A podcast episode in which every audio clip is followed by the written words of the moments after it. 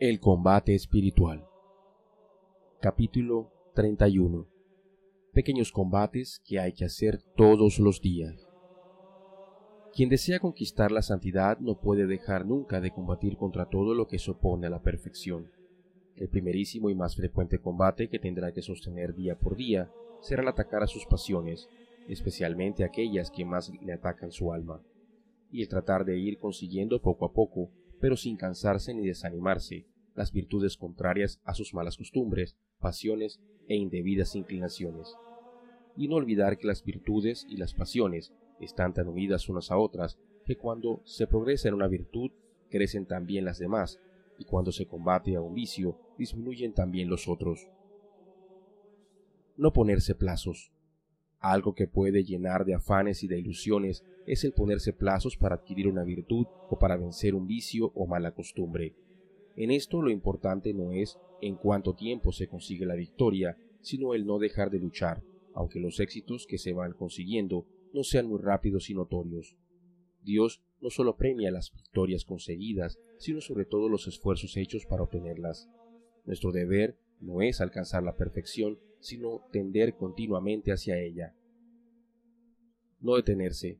En el combate contra las malas tendencias es necesario no dejar un solo día sin hacer algo por progresar en la virtud, porque en esto sucede como los que van remando río arriba.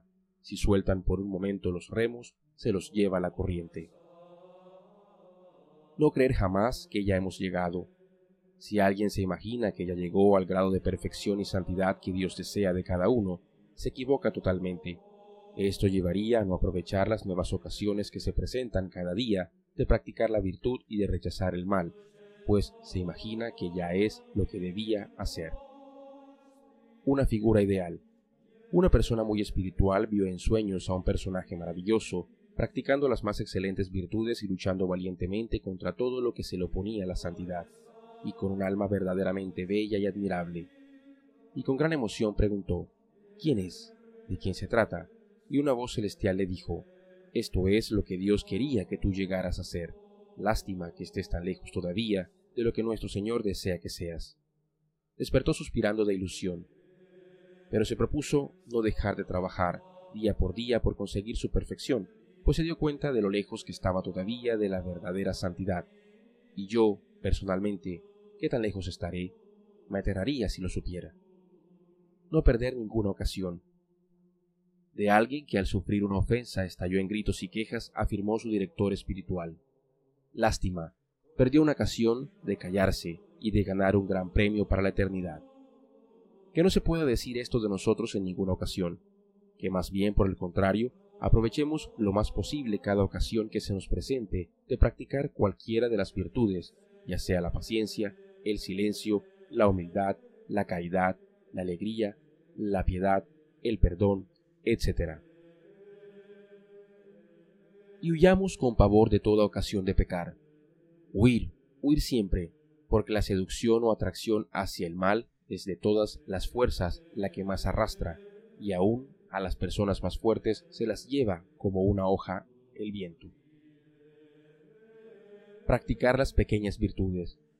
Existen algunas virtudes o costumbres de hacer el bien que no son de gran apariencia, pero que si se las practica cada día, van haciendo progresar de manera admirable en santidad. Su práctica y ejercicio no hace daño al cuerpo.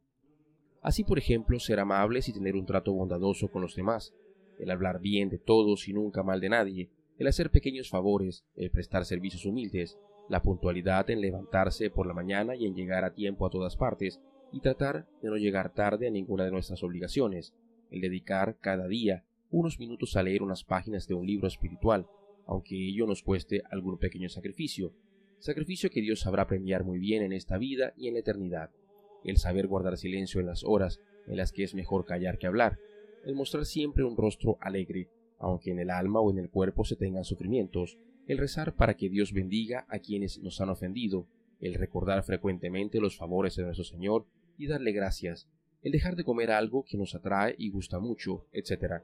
Son virtudes pequeñas quizás, pero a ellas les puede suceder como a las arenas del mar, que son tan pequeñitas, pero unidas todas forman una muralla que no deja pasar las olas destructoras que tratan de inundar la tierra, y estas olas pueden ser nuestras pasiones y tentaciones.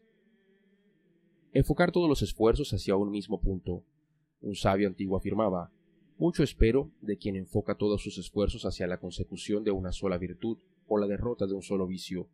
Va a obtener resultados admirables. Enfoquemos todos nuestros pensamientos, todos los deseos, esfuerzos y las oraciones que hacemos a tratar de combatir algún defecto determinado y a conseguir la victoria o cualidad contraria. Esto es sumamente provechoso y muy del agrado de Dios.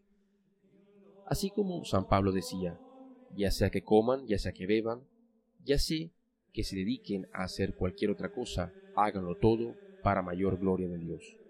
Así digamos acerca de esto que estamos recomendando, ya sea que trabajemos, ya sea que descansemos, ya sea que recemos, ya sea que meditemos, ya estemos en casa o fuera de ella, tengamos siempre un fin delante de nuestros ojos y de nuestras intenciones, para lograr mover a la voluntad, luchar contra algún defecto que nos domina y conseguir la virtud o cualidad contraria. Sacrificar los deseos indebidos. Aquel filósofo oriental llamado Buda, que tanto ha influido en los pueblos del Asia, repetía siempre a sus discípulos, si quieren tener paz en el alma y progresar en el espíritu, tienen que luchar sin compasión contra todo deseo indebido o moderado y contra lo que sea solamente buscar el placer. Placer es lo que produce satisfacción a los sentidos, en cambio gozo es lo que produce satisfacción al espíritu. Los vicios reciben su fuerza y su vigor de todo lo que produzca placer y deleite en los sentidos. Por eso, evitando esto último, necesariamente los vicios se van debilitando y perdiendo poder sobre la voluntad y el espíritu. Cuidado con los pequeños deleites. Un principio que nunca falla en la espiritualidad es que quien no se mortifica en los pequeños deleites tampoco será capaz de dominarse cuando lleguen los más impactantes atractivos del placer. Aquí sí que se cumple lo que decía Jesús. Quien no es capaz de ser fiel en lo pequeño, tampoco será capaz de ser fiel en lo grande. Aunque los pequeños placeres no sean culpas graves ni ofrendan a Dios notoriamente, sin embargo, el no ser capaz de hacer el sacrificio de abstenerse de ellos va debilitando la voluntad y la prepara negativamente para que cuando lleguen los grandes combates ya no sea capaz de resistir. Así, por ejemplo, ciertas demostraciones muy sensibles de cariño, miradas demasiado afectuosas, apretón de manos, pequeñas caricias en el rostro, comer frecuentes golosinas durante el día, andar mirando con curiosidad a los alrededores, vivir oyendo con curiosidad noticias del mundo y habladurías de los demás, no ser capaz de callar ciertas vivezas que llegan a la mente, etc. Todo esto no será una ofensa grande a Dios, pero sí contribuye mucho a debilitar la voluntad. No olvidemos nunca el aviso de San Pablo. Si vivimos dándoles gusto a las inclinaciones de la carne, terminaremos muy mal, pero si con la ayuda del Espíritu Santo refrenamos los deseos del cuerpo, terminaremos teniendo vida plena. Un consejo muy provechoso. Si alguien no ha hecho una confesión general de toda su vida, sepa que le servirá de gran provecho para su adelantamiento espiritual y para la paz de su espíritu el que se consiga un librito que hable acerca de cómo hacer una buena confesión y lo lea despacio dos o tres veces y después busque un sacerdote comprensivo y muy espiritual, y haga una confesión de todos los pecados que recuerde de su vida. Verá qué alegría tan profunda la que va a sentir. Es un comenzar una nueva etapa de su vida en cero pecados. Es un borrón y cuenta nueva. Y pídale al confesor que le conceda también la absolución de todos aquellos pecados que se le hayan olvidado o se le hayan quedado sin confesar. Entonces sí que se cumplirá lo que dijo Jesús a todo el que le perdonen los pecados, les quedan perdonados. Pedir esto es como repetir lo que el salmista le suplicaba al Señor. Oh Dios, perdóname los pecados que se me ocultan. Y Cristo nos dirá lo que dijo al paralítico y a la pecadora. Tus pecados quedan perdonados. ¿Qué mejor nos puede decir? Será la más consoladora de todas sus noticias. Quien es fiel en lo poco, también lo será en lo mucho.